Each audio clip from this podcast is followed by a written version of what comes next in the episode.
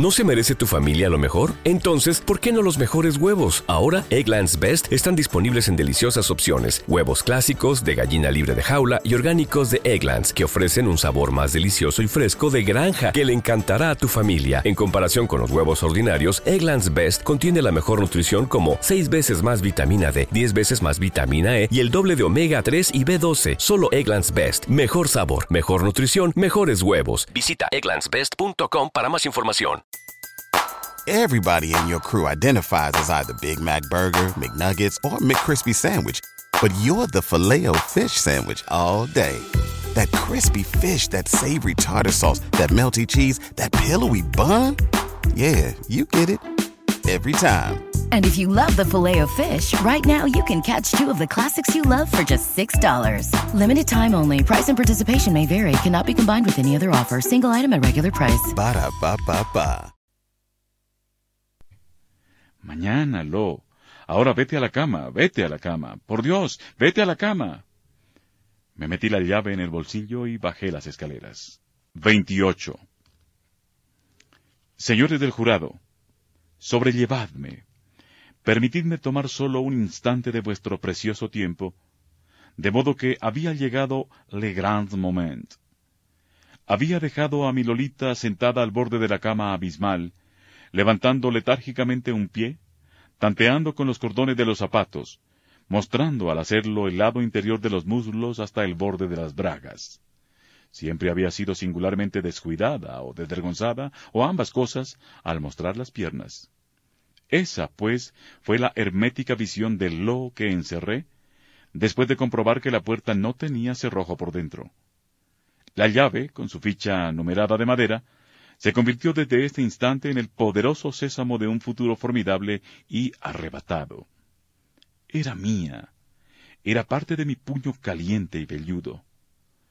Pocos minutos después, unos veinte, una media hora, Shisher y Shisher, como solía decir mi tío Gustav, entraría en el 342 para encontrar a mi ninfula, a mi belleza, a mi prometida, aprisionada en su sueño de cristal.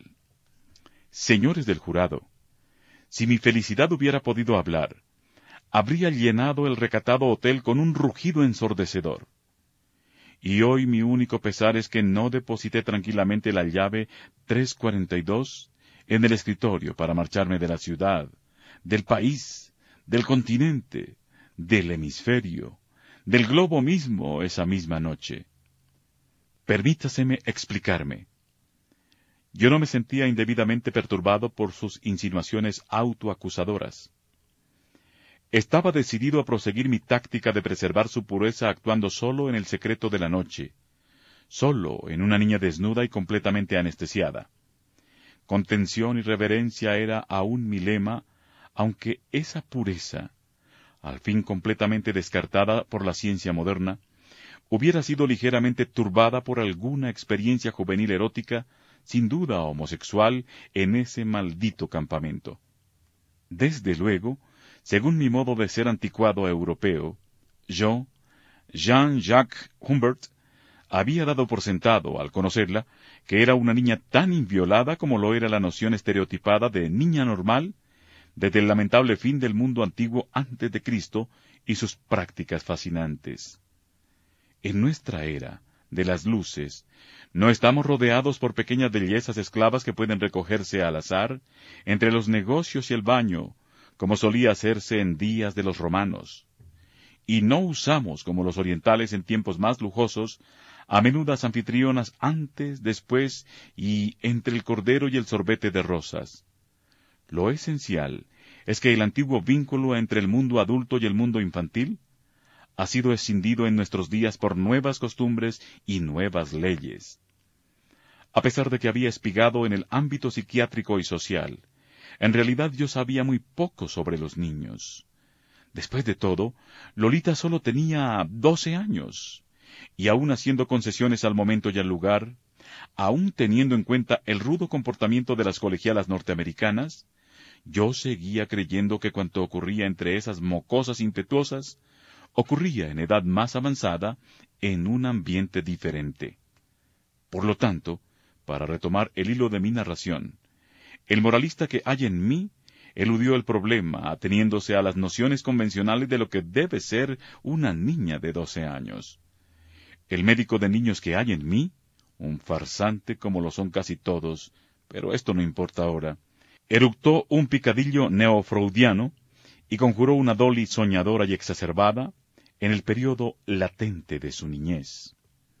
Por fin, el sensual que hay en mí, un gran monstruo insano, no puso objeciones a cierta depravación sobre su presa.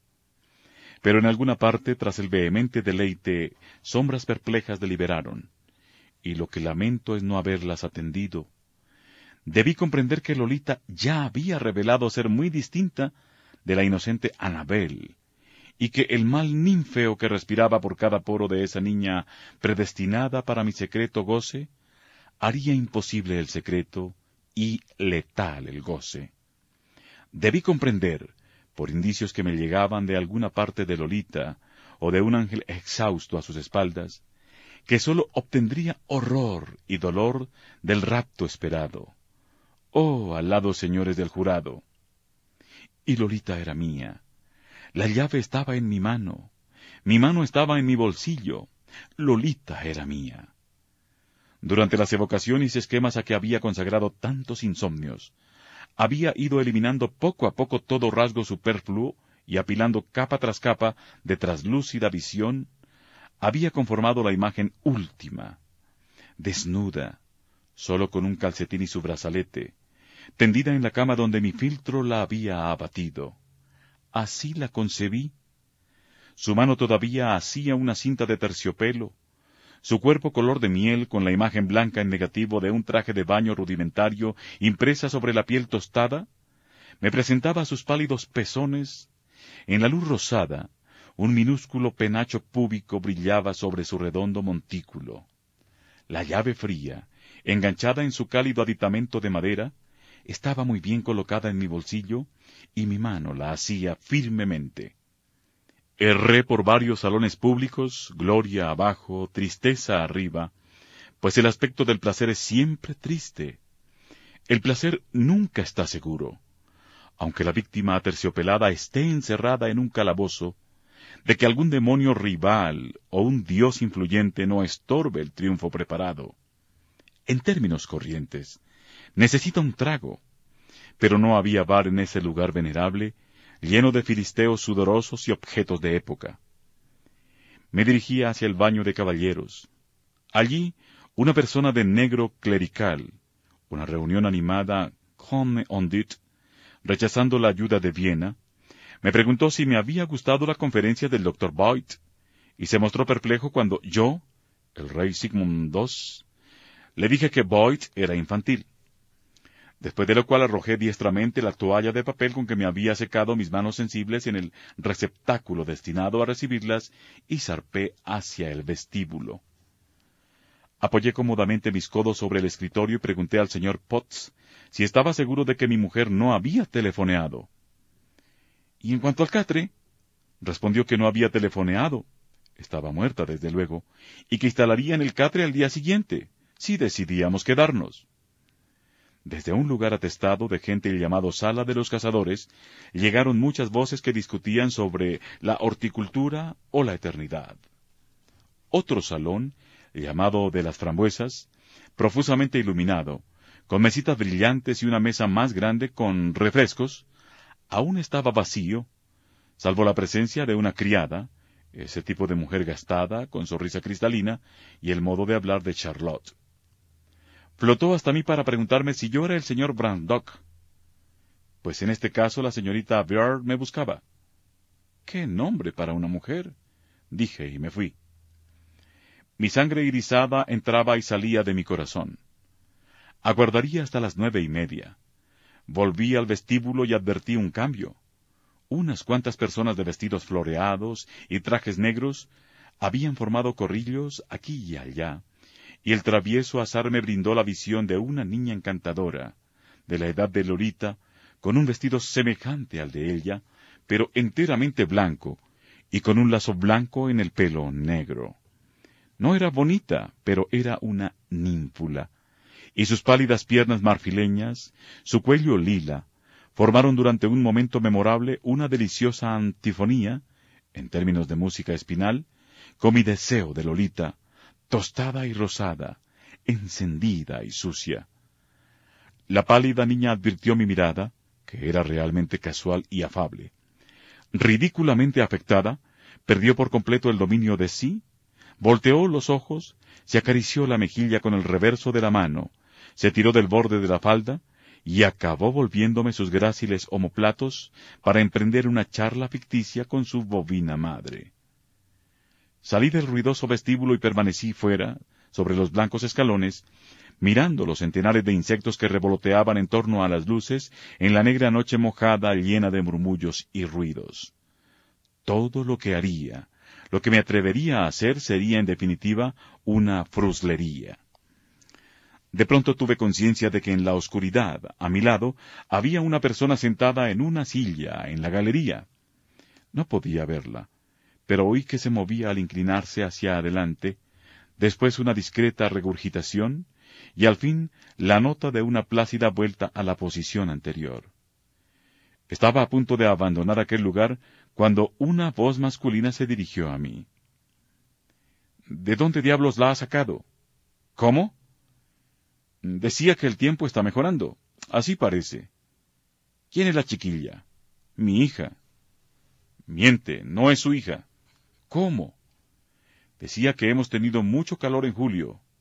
¿Qué es de su madre? Ha muerto. Lo siento. A propósito, ¿no quieren ustedes almorzar conmigo mañana? Esta multitud espantosa ya se habrá retirado. Y nosotros también. Adiós. Lo siento. Estoy bastante borracho. Buenas noches. Esa chiquilla necesita dormir mucho. El sueño es una rosa, dicen los persas. ¿Fuma? No ahora. Encendió un fósforo. Pero acaso porque estaba borracho o porque el viento lo estaba, la llama iluminó a otra persona, un hombre muy viejo, uno de esos huéspedes permanentes de los hoteles anticuados en su mecedora blanca. Nadie dijo nada, y la oscuridad volvió a su lugar inicial. Después oí que el viejo residente tosía y se libraba de alguna mucosidad sepulcral. Salí de la galería. Había pasado por lo menos media hora. Hubiera debido pedir un trago. La tensión empezaba a atormentarme. Si una cuerda de violín puede sentir dolor, yo era esa cuerda. Pero habría sido inconveniente demostrar precipitación mientras me abría paso a través de una constelación de personas fijas en un rincón del vestíbulo, hubo un resplandor deslumbrante y el radiante doctor Braddock, dos matronas ornamentadas con orquídeas, la niña de blanco, y acaso los dientes descubiertos de Humber Humber, que se deslizaba entre la pequeña desposada y el clérigo encantado, quedaron inmortalizados, en la medida en que puede considerarse inmortal el papel y la impresión de un periódico pueblerino. Un grupo gorjeante se había reunido en torno al ascensor. Volví a elegir la escalera. El 342 estaba cerca de la salida de emergencia. Todavía era posible, pero la llave estaba puesta y me encontré en el cuarto. 29. La puerta del cuarto de baño iluminado estaba abierta. Además, un esqueleto de luz provenía de las lámparas exteriores más allá de las persianas. Esos rayos entrecruzados penetraban la oscuridad del dormitorio y revelaban esta situación. Vestida con uno de sus viejos camisones, mi Lolita estaba acostada de lado, volviéndome la espalda, en medio de la cama. Su cuerpo apenas velado y sus piernas desnudas formaban una seta. Se había puesto las dos almohadas bajo la oscura cabeza despeinada. Una banda de luz pálida atravesaba sus primeras vértebras. Me pareció que me desvestía y me ponía el pijama con esa fantástica instantaneidad que se produce al cortarse en una escena cinematográfica el proceso de sucesión. Ya había puesto mi rodilla en el borde de la cama, cuando Lolita volvió la cabeza y me miró a través de las sombras listadas. Eso era algo que el intruso no esperaba. La treta de las píldoras, cosa bastante sórdida, entre tenía por objeto producir un sueño profundo, imperturbable para todo un regimiento. Y allí estaba ella, mirándome y llamándome confusamente Bárbara. Y Bárbara, vestida con mi pijama, demasiado apretado para ella, permaneció inmóvil, en suspenso, sobre la pequeña sonámbula. Suavemente, con un suspiro indefenso, Dolly se volvió, recobrando su posición anterior. Durante dos minutos, por lo menos, esperé inmovilizado sobre el borde mismo, como aquel sastre con sus paracaídas casero, hace cuarenta años a punto de arrojarse desde la Torre Eiffel. Su respiración débil tenía el ritmo del sueño. Al fin me tendí en mi estrecho margen de cama, tiré de las sábanas, deslicé hacia el sur mis pies fríos como una piedra, y Lolita levantó la cabeza y me bostezó. Como después me explicó un útil farmacéutico, la píldora púrpura no pertenecía a la noble familia de los barbitúricos, y aunque habría producido sueño en un neurótico que la tomara por una droga potente, era un sedante demasiado suave para actuar demasiado tiempo sobre una ninfula vivaz, aunque cansada. Si el doctor de Ramsdell era un charlatán o un viejo astuto, carece de importancia. Lo importante es que había sido engañado. Cuando Lolita volvió a abrir los ojos, comprendí que aunque la droga actuara unas horas después, la seguridad con que había contado era falsa. Lentamente su cabeza se volvió para caer en su egoísta provisión de almohada. Yo permanecía en mi estrecha franja, fijando los ojos en su pelo revuelto, en el brillo de su carne de ninfula, en la media cadera y el medio hombro confusamente entrevistos, tratando de sondear la profundidad de su sueño por el ritmo de su respiración. Pasó algún tiempo. Todo siguió igual, y decidí que podía correr el albur de aproximarme a ese brillo encantador, enloquecedor. Pero apenas me moví hacia su tibia vecindad, cuando su respiración se alteró y tuve la odiosa sensación de que la pequeña Dolores estaba completamente despierta y estallaría en lágrimas si la tocaba con cualquier parte de mi perversidad. Por favor, lector, a pesar de tu exasperación contra el tierno, morbosamente sensible, infinitamente circunspecto héroe de mi libro, no omitas estas páginas esenciales. Imagínate. No puedo existir si no me imaginas. Trata de discernir a la liebre en mí, temblando en el bosque de mi propia iniquidad, y hasta sonríe un poco. Después de todo, ¿no hay nada malo en sonreír? Francamente, y he estado a punto de escribir francesamente, yo no tenía dónde apoyar la cabeza, y un acceso de asedia, y llaman francesas a esas britangas Grand Dieu, se sumaba a mi incomodidad. Mi ninfula volvió a hundirse en el sueño, pero no me atreví a zarpar hacia mi viaje encantado. La petite dormeuse o allemande ridicule. Al día siguiente, la atiborraría de aquellas otras píldoras que habían abatido a su mamá, en el cajón de los guantes, o en el bolso de Gladstone? ¿Esperaría una hora más para acercarme de nuevo? La ciencia de la ninfulomanía es harto precisa. Un contacto real me haría desbordarme en un segundo. Un interespacio de un milímetro lo retrasaría a diez. Decidí esperar. No hay nada más ruidoso que un hotel norteamericano, y se suponía que este era un lugar tranquilo, agradable, anticuado, hogareño, ideal para una vida apacible y todas esas tonterías. El chirrido de la puerta del ascensor, a varios metros al noreste de mi cabeza, pero que oía tan nítidamente como si hubiera estado dentro de mi sien, alternó hasta mucho después de medianoche con los zumbidos y estallidos de las varias evoluciones de la máquina.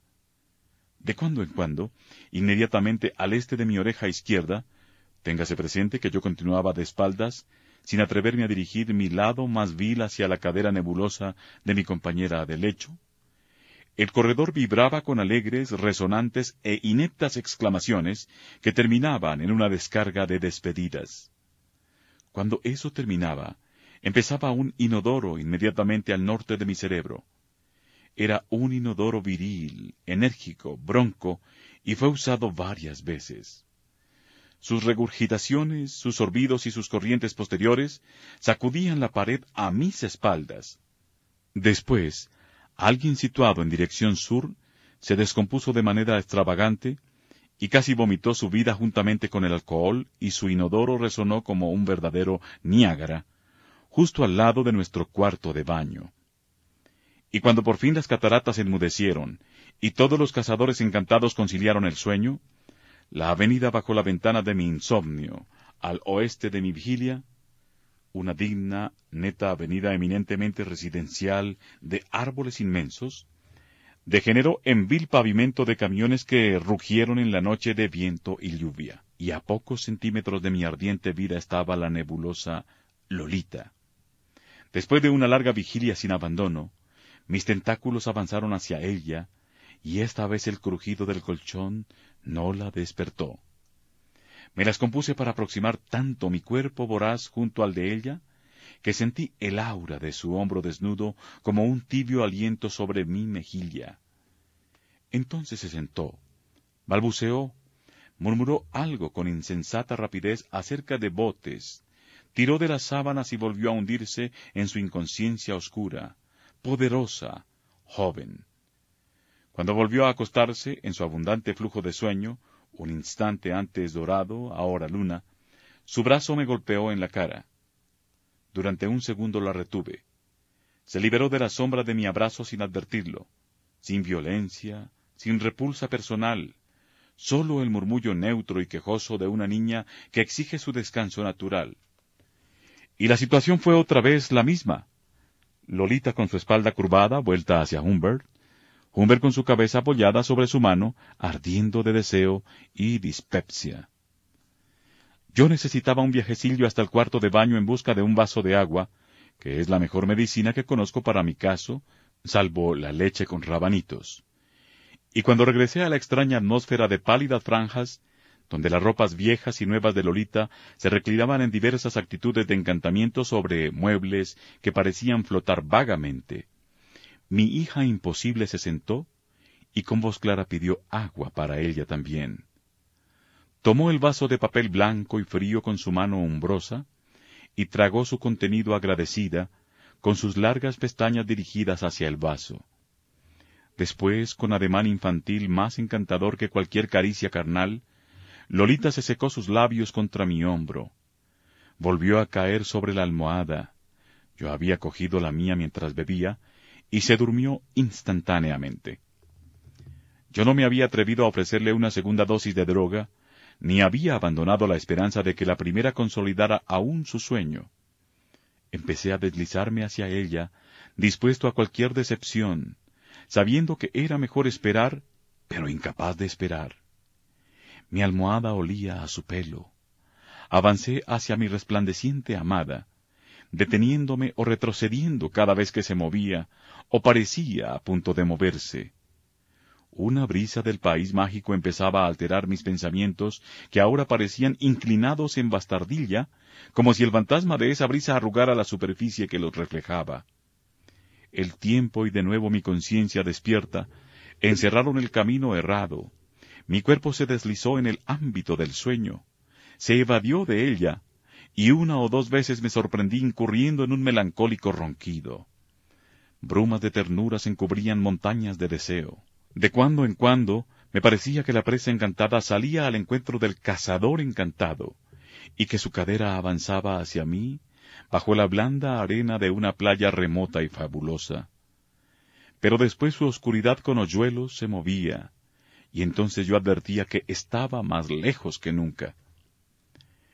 Si me recreo algún tiempo en los temores y vacilaciones de esa noche distante, es porque insisto en demostrar que no soy ni fui nunca, ni pude haber sido un canalla brutal. Las regiones apacibles y vagas en que me movía eran el patrimonio de los poetas, no el acechante terreno del crimen. Si hubiera llegado a mi meta, mi éxtasis habría sido todo suavidad, un caso de combustión interna cuyo calor apenas habría sentido Lolita, aún completamente despierta. Pero seguía esperando que mi ninfula se sumergiera en una plenitud de estupor que me permitiera paladear algo más que un vislumbre suyo. Así, entre aproximaciones de tanteo, en medio de una confusión que la metamorfoseaba de un halo lunar, en un aterciopelado arbusto en flor, soñaba que readquiría la conciencia, sueño que aguardé en vano. En las primeras horas de la mañana hubo un momento de quietud en el hotel sin sosiego. Después, alrededor de las cuatro, se precipitó la catarata del baño del corredor y su puerta retumbó. Un poco después de las cinco empezó a llegarme un reverberante monólogo desde algún patio o aparcamiento. No era en realidad un monólogo, puesto que el hablante se detuvo unos pocos segundos para escuchar, aparentemente, a otro tipo. Pero esa voz no llegó hasta mí, de modo que no pude atribuir ningún sentido a la parte escuchada. Su entonación práctica, sin embargo, me ayudó a admitir la presencia del amanecer, y el cuarto no tardó en bañarse en un lila grisáceo, cuando industriosos inodoros empezaron su labor uno tras otros, y el ascensor zumbante y chirriante empezó a subir y bajar a tempranos ascendentes, y durante unos minutos dormité miserablemente. Y Charlotte era una sirena en las aguas verdosas, y en algún lugar del pasillo el doctor Boyd dijo Buenos días tenga usted, con voz que sabía a fruta, y después Lolita bostezó. Frígidas damas del jurado. Yo había pensado que pasarían meses, años acaso, antes de que me atreviera a revelarme a Dolores Hess. Pero a las seis ya estaba despierta. A las seis y quince éramos amantes. ¿No se merece tu familia lo mejor? Entonces, ¿por qué no los mejores huevos? Ahora, Egglands Best están disponibles en deliciosas opciones. Huevos clásicos, de gallina libre de jaula y orgánicos de Egglands, que ofrecen un sabor más delicioso y fresco de granja que le encantará a tu familia. En comparación con los huevos ordinarios, Egglands Best contiene la mejor nutrición como 6 veces más vitamina D, 10 veces más vitamina E y el doble de omega 3 y B12. Solo Egglands Best. Mejor sabor, mejor nutrición, mejores huevos. Visita egglandsbest.com para más información. Everybody in your crew identifies as either Big Mac Burger, McNuggets, or McCrispy Sandwich. But you're the filet fish Sandwich all day. That crispy fish, that savory tartar sauce, that melty cheese, that pillowy bun. Yeah, you get it. Every time. And if you love the filet of fish, right now you can catch two of the classics you love for just $6. Limited time only. Price and participation may vary. Cannot be combined with any other offer. Single item at regular price. Ba da ba ba ba.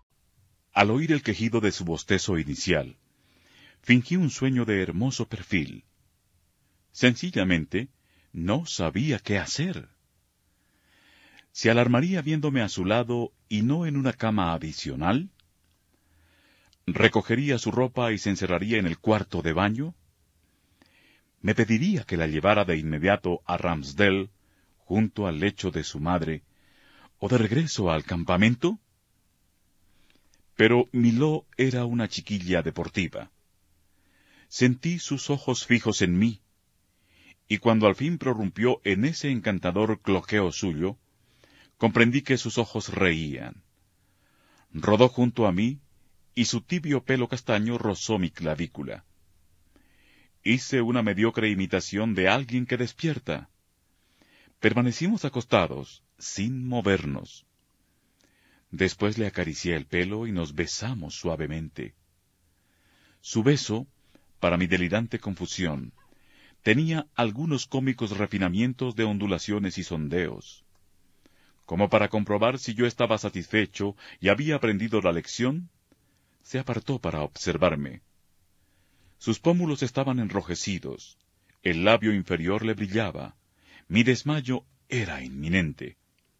De pronto, con un ímpetu de rudo entusiasmo, signo de una ninfula, puso su boca contra mi oreja. Pero durante un rato mi mente no pudo analizar en palabras el cálido trueno de su susurro, y ella rió, y se apartó el pelo de la cara, y volvió a intentarlo, y a poco la curiosa sensación de vivir en un insensato mundo de sueños recién creado, donde todo era lícito, se apoderó de mí, a medida que comprendía lo que mi ninfula acababa de sugerirme. Respondí que no sabía qué juego habían inventado ella y Charlie. ¿Quiere decir que nunca... Sus rasgos se torcieron en una mueca de enfadada incredulidad. Nunca has... eh, empezó nuevamente. Déjame, ¿quieres? dijo con un genio vibrante, apartando vivamente su hombro dorado de mis labios. Era muy curiosa esa tendencia suya, que después persistió largo tiempo, a considerar cualquier caricia, salvo los besos en la boca, como una bobería romántica o anormal. Eh, ¿Quieres decir, insistió ahora de rodillas sobre mí, que nunca lo hiciste cuando eras niño? Eh, nunca, respondí verazmente. Bueno, dijo Lolita, pues aquí empezamos. Pero no he de abrumar a mis lectores con el informe detallado de la presunción de Lolita.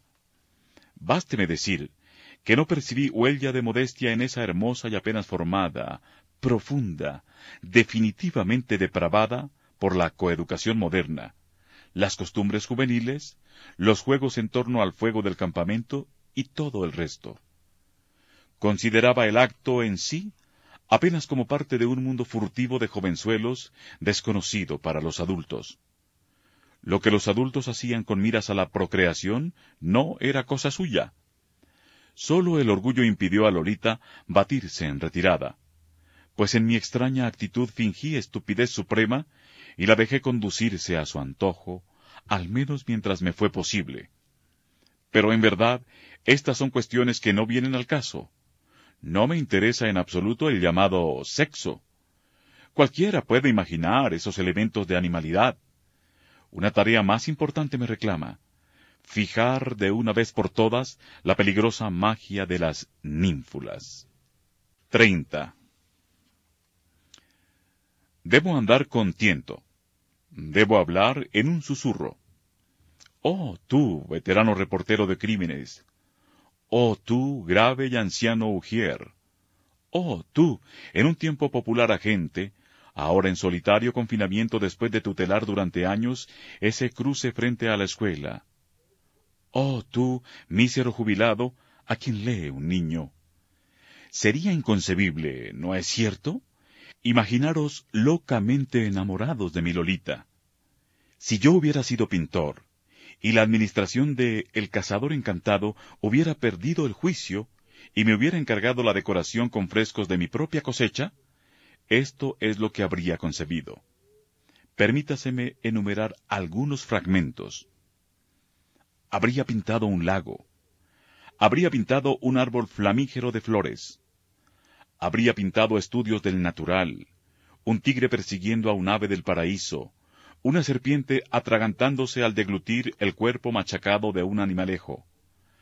Habría pintado un sultán con expresión de doliente agonía, desmentida, por así decirlo, por su moldeante caricia, ayudando a una joven esclava calipgia a trepar por una columna de ónix.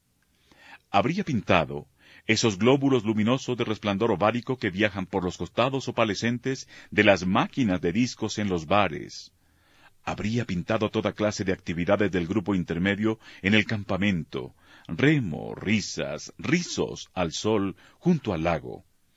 Habría pintado álamos, manzanos, un domingo suburbano.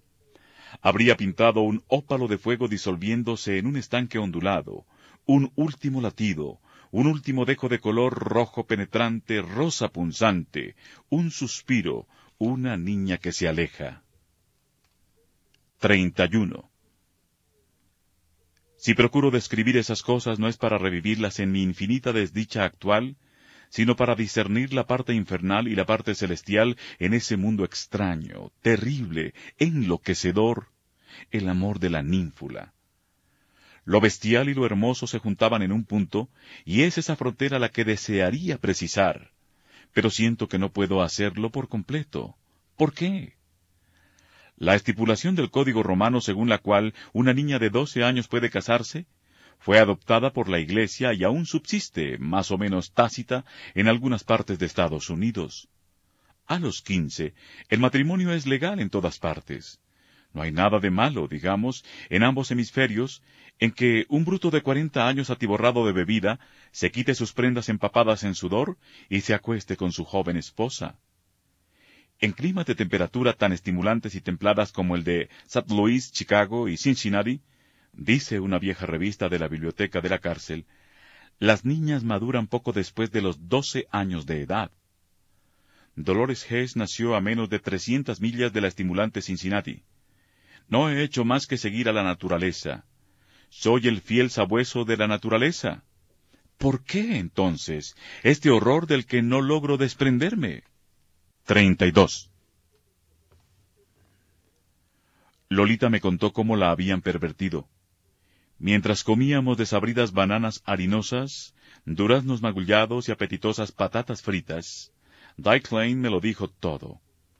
Su relato voluble e inconexo fue comentado por más de una mu cómica. Como creo haber observado, recuerdo especialmente una mueca torcida sobre la base de un uff. La boca como de gelatina curvada hacia los lados, los ojos blancos, en una consabida mezcla de jocosa repulsión, resignación y tolerancia ante la flaqueza infantil. Su asombroso relato empezó con una mención inicial de su compañera de tienda en el verano anterior en otro campamento, un lugar muy selecto, como observó. Esa camarada, una verdadera holgazana, medio loca, pero una chica muy bien, la adiestró en diversas manipulaciones. Al principio, la leal Lolita se negó a decirme su nombre. ¿Fue Grace Ángel? pregunté. Sacudió la cabeza. No, no era ella. Era la hija de un gran borracho, el pa. ¿Fue acaso Rose Carmine? No, claro que no. Su padre. ¿Fue Agnes Sheridan? Entonces, Lolita tragó y sacudió la cabeza, pasó al ataque. Oye, ¿cómo conoces a todas esas chicas? Se lo expliqué. Bueno, algunas eran bastante malas en el colegio, pero eso no. Eh, si quieres saberlo, se llamaba Elizabeth Talbot. Ahora va a una escuela privada la muy presuntuosa. Su padre es empresario. Con una curiosa punzada recordé la frecuencia con que la pobre Charlotte solía deslizar en su conversación pormenores tan elegantes como el año pasado cuando mi hija partió de excursión con la hija de los Talbot. Quise saber si su madre conocía esas diversiones sáficas. No, por Dios, exclamó Lo, imitando temor y alivio y llevándose al pecho una mano agitada por un temblor falso. Pero yo estaba más interesado en sus experiencias heterosexuales.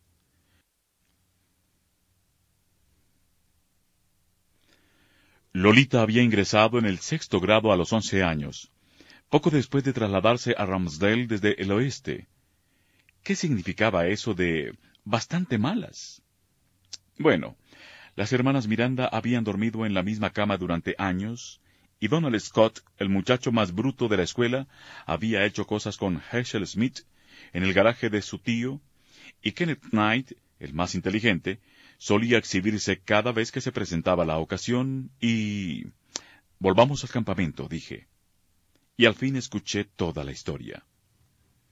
Bárbara Burke, una rubia fornida, dos años mayor que Lo, y la mejor nadadora del campamento, tenía una canoa muy especial que compartía con Lo, porque además de ella yo era la única que podía llegar a la isla del Sauce, alguna prueba de natación. Durante el mes de julio, todas las mañanas, repara bien en ello, lector, cada dichosa mañana, Charlie Holmes ayudaba a Bárbara y Lo a llevar el bote a Onyx o Erix, dos lagos pequeños entre los bosques. Charlie era el hijo de la directora del campamento. Tenía trece años y era el único macho humano en un par de millas a la redonda, salvo un viejo operario cansino y sordo como una tapia, y un granjero que aparecía a veces en un Ford destartalado para vender huevos en el campamento como hacen los granjeros. Todas las mañanas, pues, oh lector mío, los tres niños tomaban un atajo a través del inocente y hermoso bosquecito, vibrando los emblemas de la juventud, rocío, cantos de pájaros, y en un lugar determinado, entre el profuso sotobosque, lo oficiaba de centinela, mientras Bárbara y el muchachito copulaban tras un matorral. Al principio, Lo se negó a probar cómo era la cosa, pero la curiosidad y la camaradería prevalecieron, y muy pronto ella y Bárbara lo hicieron sucesivamente con el silencioso, rudo y tosco, aunque infatigable Charlie, que tenía tanto atractivo sexual como una zanahoria cruda, pero que poseía una fascinante colección de preservativos que utilizaba para pescar en un tercer lago, considerablemente más grande y populoso llamado Lago Clímax, como la floreciente ciudad industrial del mismo nombre. Aun admitiendo que era bastante divertido y bueno para la piel, Me alegré decir que Lolita sentía el mayor desdén por las maneras y mentalidad de Charlie. Por lo demás, su temperamento no había sido excitado por ese asqueroso demonio. Al contrario, creo que lo había embotado a pesar de la diversión. Ya estaban a punto de dar las diez. Al mermar mi deseo, una pálida sensación de horror suscitada por la opacidad real de un gris día neurálgico se apoderó de mí y zumbó en mis sienes. Tostada, desnuda, frágil, Lo, volviendo hacia el espejo su cara demacrada, se irguió con los brazos en jarras, los pies, calzados en zapatillas nuevas con ribete de marabú, apartados, y a través de la cortina de su pelo se dirigió a sí misma una mueca vulgar. Del corredor llegaron las voces arrulladoras de las criadas de color, y al fin hubo un débil intento de abrir nuestra puerta. Indiqué a Lo que entrara en el cuarto de baño y se diera el baño que tanto necesitaba. La cama era una mezcolanza espantosa con restos de patatas fritas. Lo se probó un dog's pies, marinero de lana, después una blusa sin mangas, con una falda de mucho vuelo a cuadros.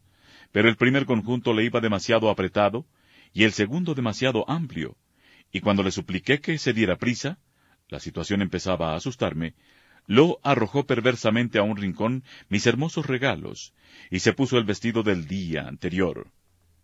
Cuando al fin estuvo lista, le di un bolso nuevo de imitación becerro, en el cual había deslizado unas monedas, y le dije que se comprara una revista en el vestíbulo.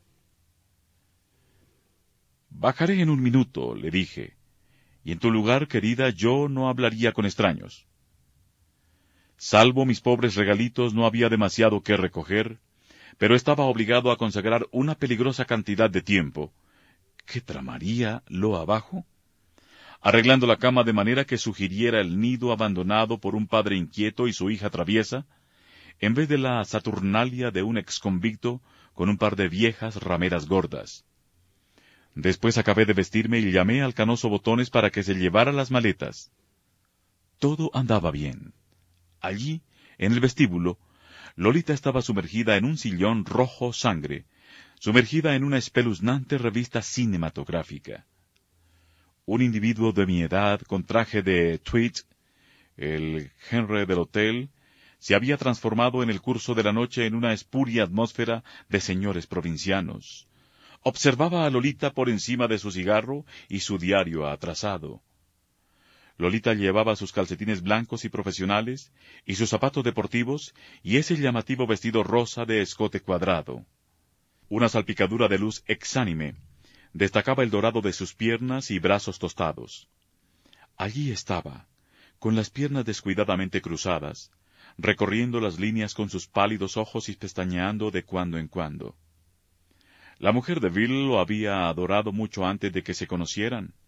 En realidad, ella admiraba en secreto al famoso joven actor mientras le veía comer helados en la confitería del show. Nada podía ser más infantil que su nariz respingona, su cara pecosa o la mancha púrpura en el cuello, donde había mordido un vampiro, o el movimiento inconsciente de su lengua explorando una franja rosada en torno de sus labios hinchados. Nada podía ser más inocente, que leer historias sobre Bill, un enérgico actorzuelo que se hacía sus propios vestidos y estudiaba literatura seria. Nada podía ser más candoroso que la raya de su brillante pelo castaño y la sedosa pelusa de las sienes. Nada podía ser más ingenuo. Pero qué enfermiza envidia habría sentido ese individuo obsceno, sea quien fuere. Se parecería un poco a mi tío Gustave, también un gran admirador de Le Découverte, de haber sabido que cada nervio mío aún estaba ungido y rodeado por la sensación de su cuerpo, el cuerpo de algún daemon inmortal disfrazado de niña. Ese cerdo rosado que era el señor Swan, ¿estaba bien seguro de que mi mujer no había telefoneado? Sí, lo estaba. Si llamaba, quería decirle que nos habíamos marchado a Claire's. Sí, encantado. Pagué la cuenta y levanté al logo de su sillón. Fue leyendo hasta el automóvil. Siempre leyendo. La llevé hasta una cafetería unas pocas manzanas al sur. Oh, comió con apetito. Hasta apartó su revista para comer, pero un curioso embotamiento había reemplazado su habitual vivacidad. No ignoraba que mi pequeña Lo podría ser intratable. Me crucé de brazos y sonreí esperando un estallido. No me había bañado ni afeitado. Mis nervios estaban tensos. No me gustaba el modo en que mi amante se encogió de hombros y frunció la nariz cuando intenté iniciar una conversación trivial. Con una sonrisa pregunté si Phillips estaba al corriente de todo antes de reunirse con sus padres en Maine. Oye, dejemos ese tema, me dijo Lo con una mueca doliente. Después intenté también infructuosamente interesarla en el mapa de carreteras. Permítaseme recordar a mi paciente lector, cuyo apacible temperamento debió imitar Lolita, que nuestro destino era la alegre ciudad de cercana al hipotético hospital. Ese destino era en sí perfectamente arbitrario, como habrían de serlo, ay, muchos otros. Y me puse en pie preguntándome cómo explicar todo ello, y qué otros objetivos plausibles inventaría después de ver todas las películas de Lappinville. Humbert se sentía cada vez más incómodo. Esa sensación era muy peculiar, una tensión oprimente y horrible, como si hubiera estado sentado frente al pequeño espectro de alguien a quien había dado muerte. Al regresar al automóvil, una expresión de dolor pasó por el rostro de Lo. Volvió a pasar más significativamente, cuando se sentó a mi lado. Sin duda la reprodujo por segunda vez para que yo reparara bien en ella. Cometí la tontería de preguntarle qué le pasaba. Nada, estúpido, dijo. ¿Cómo? pregunté. Permaneció callada. Dejamos Bryceland. La locuaz lo seguía en silencio. Frías arañas de pánico corrieron por mi espalda. Era una huérfana, una niña solitaria, desamparada, con la cual un estúpido adulto había tenido por tres veces un extenuante contacto sexual esa misma mañana. ¿El cumplimiento del sueño de toda mi vida había sobrepasado toda esperanza? En todo caso, podía decirse que, en cierto modo, había excedido su propio límite y se había precipitado en una pesadilla. Y permítaseme ser absolutamente franco. En el fondo de ese negro vórtice sentía de nuevo el escosor del deseo tan monstruoso era mi apetito.